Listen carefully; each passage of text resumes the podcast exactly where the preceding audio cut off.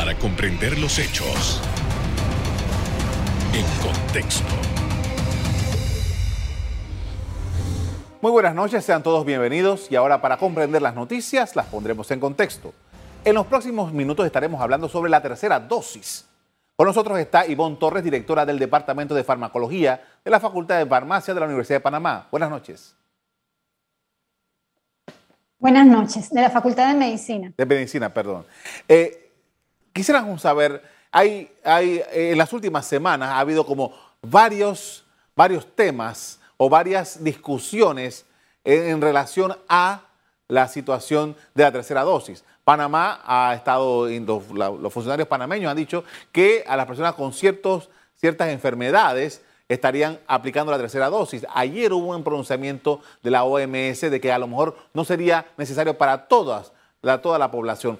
¿Qué es lo que sabemos en este momento de la tercera dosis? Bien, como bien mencionas, eh, hay lineamientos para una tercera dosis que es muy diferente a la dosis de refuerzo.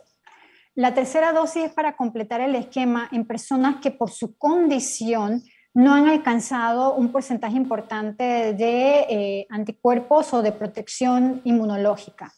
Como cuáles personas, pacientes o personas que tienen problemas de inmunosupresión o enfermedades inmunosupresivas, que hayan tenido trasplante de órganos estén utilizando medicamentos que disminuyan su inmunidad, eh, y ciertos pacientes inmunocomprometidos, entre ellos pacientes con HIV-Sida.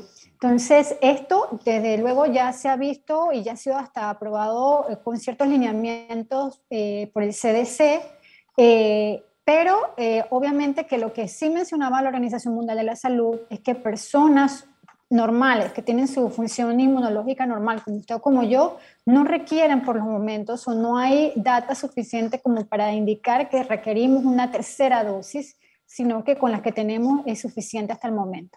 Doctora, había alguna, alguna información que había estado trascendiendo indicando que las personas, luego de seis meses de haber, eh, haberse vacunado, haber tenido el, esquema completo de vacunación, pudieran tener, eh, eh, digamos que su protección pudiera haberse disminuido. ¿Qué dice la información? ¿Qué es lo que realmente se ha conocido sobre esta posibilidad? Bien, algo que las personas están entendiendo ahora es cómo funcionan las vacunas. Las vacunas siempre han funcionado de la manera que primero te hacen o te ayudan a tu cuerpo a producir lo que se llaman anticuerpos, pero también hay otro tipo de inmunidad que se llama inmunidad celular. La producción de anticuerpos, obviamente, reciente vacunas o en el esquema de vacunación incrementa, se incrementa en la, en la sangre, en la circulación sistémica. Pero con el tiempo, esos anticuerpos va reduciéndose el número o los títulos que llaman los títulos de anticuerpos. Esto es normal. ¿Por qué? Porque tu organismo tenía que crear la memoria inmunológica y eso entonces se van a un sitio de reserva. Luego, si el paciente o la persona eh, se, tiene contacto con el agente infeccioso, entonces esos anticuerpos vuelven a subir para contrarrestar la infección o la enfermedad. Pero nuestra memoria inmunológica está presente. ¿Qué ha dicho la ciencia o qué se sabe hasta el momento?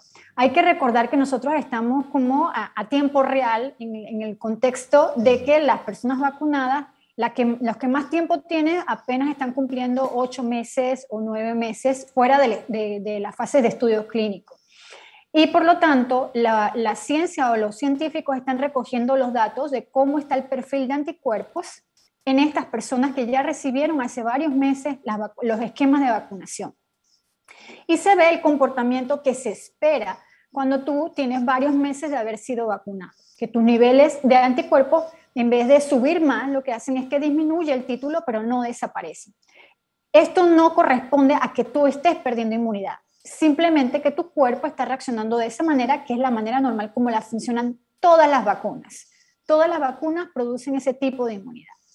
Y lo otro que están comentando los científicos es que nosotros no hemos evaluado cómo está nuestra inmunidad celular porque no es algo tan sencillo de hacer. Entonces, esa es la discrepancia y claro, en torno al hecho de que hay variantes y que esas variantes, dependiendo de cómo sean, de transmisibles y demás, tienen o escapan a la inmunidad que de por sí ya producen o dan las vacunas, en este momento las que están aprobadas y están usándose en nuestros países. Que es muy diferente a los títulos de anticuerpos para eh, el proceso inmunológico, el proceso patológico. Eh, debo entender entonces que, por ejemplo, se había dicho que, eh, bueno, y no, no, quiero faltar con lo que voy a decir, así que le voy a preguntar mejor. Estos porcentajes de 80 y tanto por ciento, 90 y pico por ciento, que se había detectado que era la inmunidad para los efectos de la enfermedad grave o para el, efecto eh, de, otra naturaleza dentro de la enfermedad, ¿se mantienen aún después de este periodo? Bien, hay que tener claro que las vacunas, cuando fueron aceptadas o aprobadas, había otra realidad en términos de variantes. Estaba la, la, enfermedad en su, en su, forma natural cuando, cuando procedió de Wuhan, como lo quieran llamar. En ese momento, cuando se estudiaron y aplicaron las vacunas y se aprobaron, decía que protegía hasta un 95%, por ejemplo, las de RNA mensajero, hasta un 90% la de, la de AstraZeneca. Pero que para enfermedad grave o para hospitalización los porcentajes eran sumamente elevados, de un 95 a, a totalmente, o para muerte. Estos porcentajes de enfermedad grave, de hospitalización, de estar en UCI o de morir siguen y permanecen siendo altos. Eso lo tenemos claro.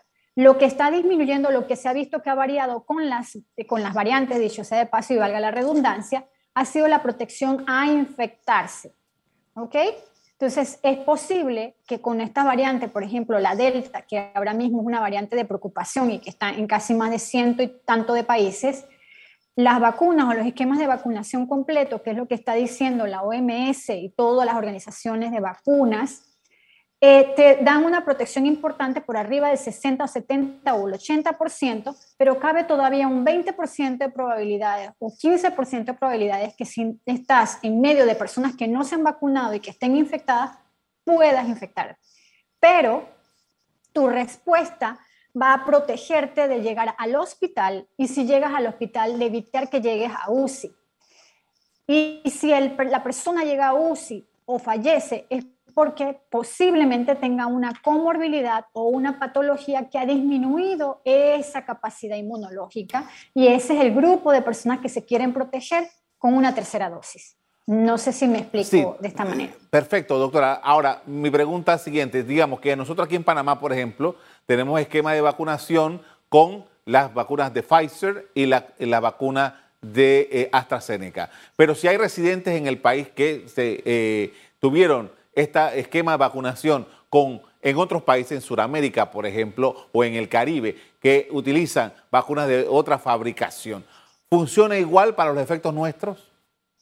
No, en el caso de estas personas que tienen un diferente esquema de vacunación, se están viendo otros porcentajes y al menos en Panamá, estas personas eh, no, se le, no es que no se les está aceptando ese esquema de vacunación, pero se les está recomendando adquirir o tomar la vacunación o el sistema de vacunación que tiene el país. Sobre todo, si han sido de estas vacunas que no están aprobadas por la FDA o por la EMA.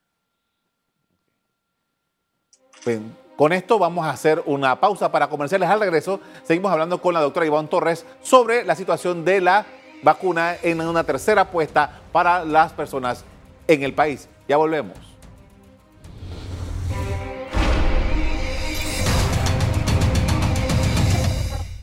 Estamos de regreso con la doctora Ivonne Torres, directora del Departamento de Farmacología de la Facultad de Medicina de la Universidad de Panamá, con quien estamos hablando sobre la tercera dosis de la vacuna contra COVID-19. Y en este apartado quería preguntarle, doctora, acerca de eh, qué, sucede, qué sucede con eh, eh, Panamá. ¿Se está preparando el país para hacer esto que habíamos hablado al principio, para que estos pacientes con estas, con estas situaciones, con estos cuadros, sean vacunados? Y esta tercera dosis, ¿en cuánto tiempo debería ponerse a estos pacientes con estos cuadros? Bien, hasta donde tengo entendido era una, es una de las propuestas del MISA con respecto a la tercera dosis. ¿Cuándo se las vayan a poner y demás es lo que se está estudiando? Porque hay que recordar que nosotros tenemos eh, todavía población que vacunar. Entonces, eh, una, una, reflexión que ha hecho la misma Organización Mundial de la Salud es que, tengan, que cumplamos primero los esquemas de vacunación con el porcentaje de personas vacunables o de población vacunable, con los esquemas que están, para entonces pensar en una tercera dosis, sobre todo para estos grupos vulnerables. Hay que tomar en cuenta también que nosotros nos llevamos mucho tiempo de estar cumpliendo los esquemas de vacunación. No han pasado muchos meses que digamos. Sobre todo las primeras personas vacunadas fueron el personal del equipo de salud, que fue para enero. Es decir, que personas con enfermedades crónicas y demás no tienen ni cuatro meses de haberse vacunado. Pero sí, eh, el Ministerio de Salud está tomando las medidas necesarias para este contexto. Ahora bien, los, los, la situación que se presenta ahora, las investigaciones que nosotros sabemos que las compañías farmacéuticas que producen estos, estas vacunas están dándole seguimiento a sus pacientes. Ahora, nosotros en Panamá, por ejemplo, el comportamiento de los pacientes que han sido vacunados, que ya tienen el esquema completo, se está haciendo, cómo se hace eso y si nosotros tenemos un patrón similar a lo que se da en otros países. Bien, hay que tener en cuenta de que Panamá eh, tiene diferentes, eh, o sea, una cosa que tienen que cumplir es lo que se conoce como farmacovigilancia.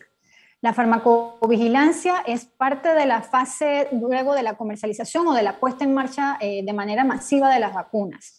Y esta, esta farmacovigilancia también sirve para corroborar lo que se conoce como eficacia y seguridad de las vacunas. Si bien es cierto, a toda la población no se les va a extraer eh, sangre para calcular los, los, títulos de anticuerpo y demás. Es cierto que ahora mismo, por ejemplo, Senacid lleva a cabo dos convocatorias o dos grupos de investigación ganaron convocatorias de Senacid que están haciendo ese tipo de evaluaciones, siguiendo una corte de pacientes o de personas que han sido vacunadas para justamente corroborar cómo están los detalles de seguridad y eficacia de las vacunas.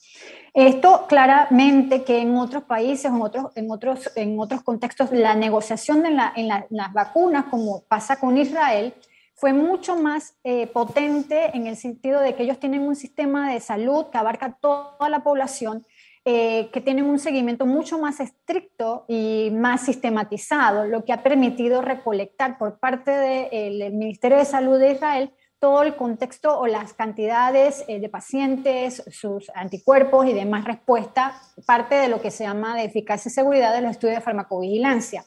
Este tipo de, estudios también lo lleva a cabo Inglaterra con su eh, Instituto de Salud, pero no todos los países manejamos o manejan de la misma manera, pero sí se hacen. En Panamá se está haciendo. Eh, de acuerdo con las investigaciones que se están realizando hasta el momento, y más allá de una tercera dosis, estamos hablando de que es posible que para, para el futuro eh, el, tema de la vacunación con, para esta enfermedad en particular, COVID-19, sea eh, igual que se repita, que haya necesidad de reforzarla se ha visto, o, la, aspiración, o por cómo se están eh, desenvolviendo las cosas, los especialistas hablan de que el COVID-19 se va a volver como una infección de tipo endémica, lo que es, eh, minimizaría muchísimo el número de personas infectadas o con gravedad o demás si una gran porcentaje de la población está vacunada. Es posible que cada dos años o tres años, dependiendo de cómo se vea el cambio, se dé esta dosis de refuerzo, pero hasta el momento eso todavía no está escrito en piedra. Lo que sí sabemos es que eh, hasta que nosotros no alcancemos esa llamada inmunidad de grupo o un porcentaje elevado de población vacunable, que para el caso de la variante Delta está por arriba del 80%, nosotros vamos a tener o a seguir en este concepto de pandemia. Y el otro detalle es que también nuestros países o los países hermanos que no han logrado vacunar a gran cantidad de su población hace que todos seamos vulnerables. Entonces, es un, es, em, es un balance entre la respuesta que hay a nivel nacional versus lo que hay a nivel regional y global, porque tenemos que salir todos juntos y por eso la Organización Mundial de la Salud aboga por la equidad de las vacunas en todos los países porque de nada nos vale solamente nosotros vivir en una burbuja en donde estamos, estamos la mayoría vacunados, si todavía falta a nuestros vecinos vacunar a la gran cantidad de población, y eso es lo que produce o es donde emergen las diferentes variantes del virus. Las autoridades en Panamá habían estado eh, indicando que probablemente para el mes de octubre Panamá pudiera llegar al mínimo, es el 70% de la población vacunada.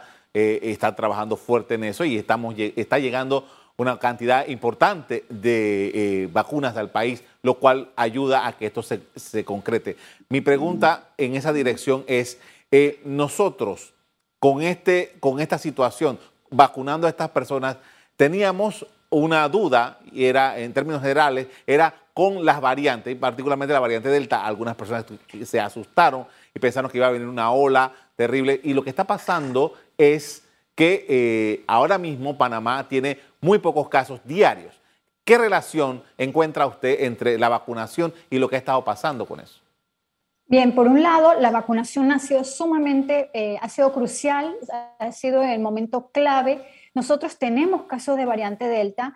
Lo que sí se ha logrado es contener gracias a la vigilancia epidemiológica molecular que lleva a cabo el Instituto Conmemorativo Gorgas. Esto también ha ayudado a lo que es la trazabilidad y la contención de estos casos para que no haya más personas contagiadas. Y obviamente al estar una gran cantidad de personas vacunadas, se disminuye el número de personas que son susceptibles a esta variante. Pero igualmente, a pesar de que estemos llegando al 70% con la variante Delta, eh, los números y los epidemiólogos hablan de un 80% de la población que se requiere eh, que esté vacunada. Y eh, eso entonces eh, requiere que este, este plazo que se, había, que se había establecido de más o menos octubre, entonces va quizás a tomarnos hasta fin de año con esto. Bueno, eh, las autoridades han comentado que estamos esperando la aprobación para vacunar a los menores de 12 años. Y esto nos ayudaría enormemente a varias cosas. Uno, alcanzar esa inmunidad de grupo, porque hay un porcentaje, estamos hablando del 20% de la población es menores de edad menores de, 12 años. Dos, eh, es la población susceptible en las escuelas y esto permitiría también la apertura de las escuelas sin mucho peligro o sin mucha preocupación, por decirlo de esta manera, para, para finales de este año y el próximo año. Y tres, desde luego, eh, por decirlo, controlar y contener el, el proceso epidemiológico en nuestro país. Con esto vamos a hacer una pausa para comerciales. Estamos hablando sobre la situación con la vacunación en Panamá. Ya regresamos.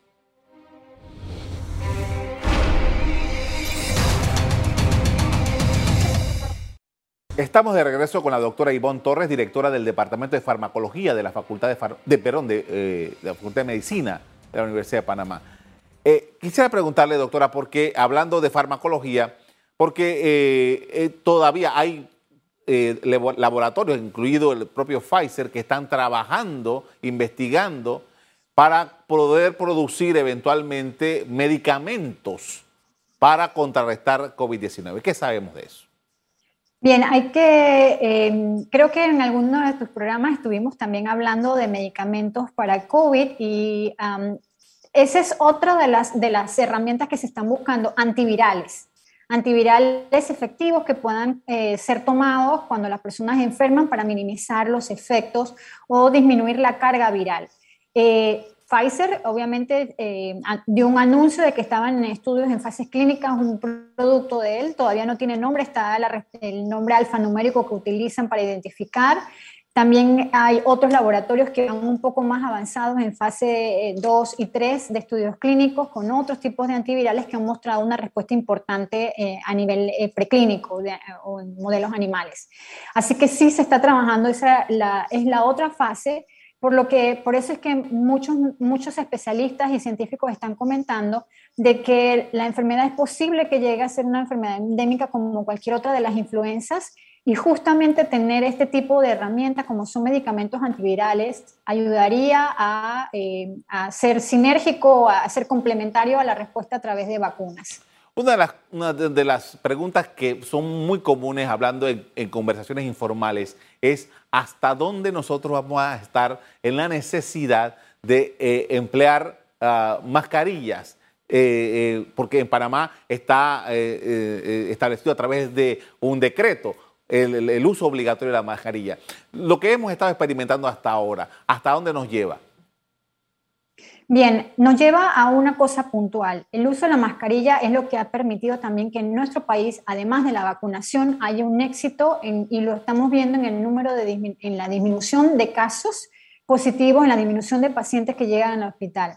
¿Por qué te comento esto? Porque hemos visto cómo otros países que alcanzaron eh, porcentajes elevados de vacunación hace unos meses atrás, una de las medidas que tomaron fue retirar el uso de, mascarillas, no tanto fuera, sino dentro, en sitios cerrados, donde hay poca ventilación y aglomeración de personas. Y observamos entonces como un paso atrás. Empezaron a incrementarse el número de casos, justo también en personas vacunadas y no vacunadas, peor en los no vacunados. De hecho, en Estados Unidos ahora mismo la epidemia o la cuarta ola son en personas no vacunadas. Y lo que han, comentado hasta el mismo CDC, que fue precipitado retirar la, la, mascarilla, pero en, estos países el uso de la mascarilla sobre todo es en interiores. Es posible que Panamá llegue a un momento en que permita que las personas dejen de usar la mascarilla fuera, al aire, en el exterior. Pero en, en, lo particular creo que la medida del uso de mascarilla en, en, interiores, en sitios de poca ventilación o ventilación limitada, va a, a, seguir utilizándose por los próximos meses. Cuidado que a mediados todavía del otro año vamos a estar viviendo esto. Pero ya conociendo y ya conocemos perfectamente cómo se transmite el virus, también hay entonces que fortalecer la mejor ventilación en áreas cerradas. Entonces es otra cosa que tenemos que aprender, la calidad de aire que respiramos. Ahora, eh, doctora, nosotros vivimos un experimento eh, recientemente en Panamá porque por primera vez en 18 meses, ya he perdido la cuenta de la pandemia, eh, tuvimos un juego de fútbol de la selección nacional que fue con un, dos, sí, dos, dos juegos, hablando de 80%, creo que fue en el segundo que se permitió la, entrada y las personas que estaban con su esquema completo de vacunación. Este tipo de experimento, ¿a dónde nos debe llevar? Bueno, nos debe llevar a, tomar ese tipo de, de, disciplina en estos momentos. O sea, realmente ha habido muchísima discusión y no creo que tu programa esté para el tiempo de esta discusión entre cuáles son mis derechos o mis libertades para movilizarme y demás pero Panamá no está tan alejado de lo que están viéndose en otros sitios en cuanto a, actividades masivas. Eh, y obviamente que la protección de las vacunas, el uso de, plataformas tecnológicas como el QR, que solicitaban la entrada de, los estadios y demás, y mostrando la eficacia en, en, detectar las personas vacunadas versus las que no, porque en el, primer, en el primer partido comentaba el ingeniero Oliva que una persona que estaba contagiada y no aparecía, quiso entrar y colarse al partido. Entonces creo que esto también es importante eh, en cuanto a la responsabilidad individual y social de nuestro país. Si estamos ante, un, ante eventos extraordinarios, medidas extraordinarias. Ahora, quiero regresar a lo que usted mencionaba hace un rato eh, en relación a esto de observar el tema del tema de la ventilación. Nosotros en Panamá en los últimos 30, 40 años hemos estado, bueno, nosotros no, los arquitectos han estado diseñando edificios cerrados que solamente funcionan con aire acondicionado eh, y que tienen vidrios y, y, son, pues, son muy ostentosos, se ven muy bonitos, pero que adolecen de eso justamente que estamos hablando. Y, entiendo que hay algunas alternativas tecnológicas que también permiten cierto cambio del aire, por así decirlo. Eh, ¿Hacia dónde debemos caminar nosotros para lograr eso que usted me decía, de mejorar la ventilación de nuestros lugares cerrados en Panamá? Bueno, aquí se combinan muchísimas cosas entre el diseño arquitectónico, el cambio climático, el, aire, la calidad de aire que se respira y las medidas sanitarias. Y realmente yo creo que lo que te comentaba es como la implementación de medidas eh, transdisciplinarias. Eh, ya los edificios que están hechos están. Eh, obviamente que en este tipo de casos eh, cabría o valdría la pena todo lo que son los esquemas estos de ventilación, eh, que ya hay compañías y personas que justamente con este contexto de la, de la calidad de aire se están especializando en monitores de CO2, monitores de la calidad de aire, de reciclaje, de ventilación, eh, los, los, acondicionadores de aire, sobre todo con los del filtro EPA y demás pero obviamente que esto nos está llevando a una nueva etapa, una nueva generación de, diseño en arquitectura, en donde seamos, primero, más amigables con el ambiente. Segundo, aprovechar justamente que somos un país que tiene eh, aspectos de, lluvia y de, y de naturaleza, eh, y que también, también lo que está alrededor, todo lo que es el proceso de urbanización, hay, que recordar que no todo es cemento, también requerimos eh, arborización de la, de la, vía del espacio público. Entonces creo que todo esto eh, nos va a llevar hacia eso. Muchas cosas van a estar eh, desarrollándose en nuestro país o en los países alrededor del mundo, justamente porque el, cambio de paradigma que ha traído la, el COVID-19 y la pandemia han originado. Hace menos de cinco días conmemorábamos 20 años de las Torres Gemelas y vemos cómo eso cambió en lo que era la seguridad eh, en, aviación. Todas las normativas de seguridad, ahora para montar en un avión, sabes bien que nada que supere los 100 mililitros puede pasar, eh, hay muchas restricciones y eso es seguridad. Tristemente tenemos que aprender de una tragedia para llegar a esto. Ahora el COVID nos está llevando hacia otras cosas, el uso adecuado de ventilación. Claro. Le agradezco mucho, doctora, por habernos acompañado esta noche con sus reflexiones sobre este importante tema, muy amable. A ustedes. De acuerdo con los científicos, la tercera ola, o la tercera dosis, perdón, es necesaria debido a la caída natural de los anticuerpos neutralizantes y al riesgo de las variantes en este personal en particular. Hasta aquí el programa de hoy. A usted le doy las gracias por acompañarnos. Me despido invitándolos a que continúen disfrutando de nuestra programación. Buenas noches.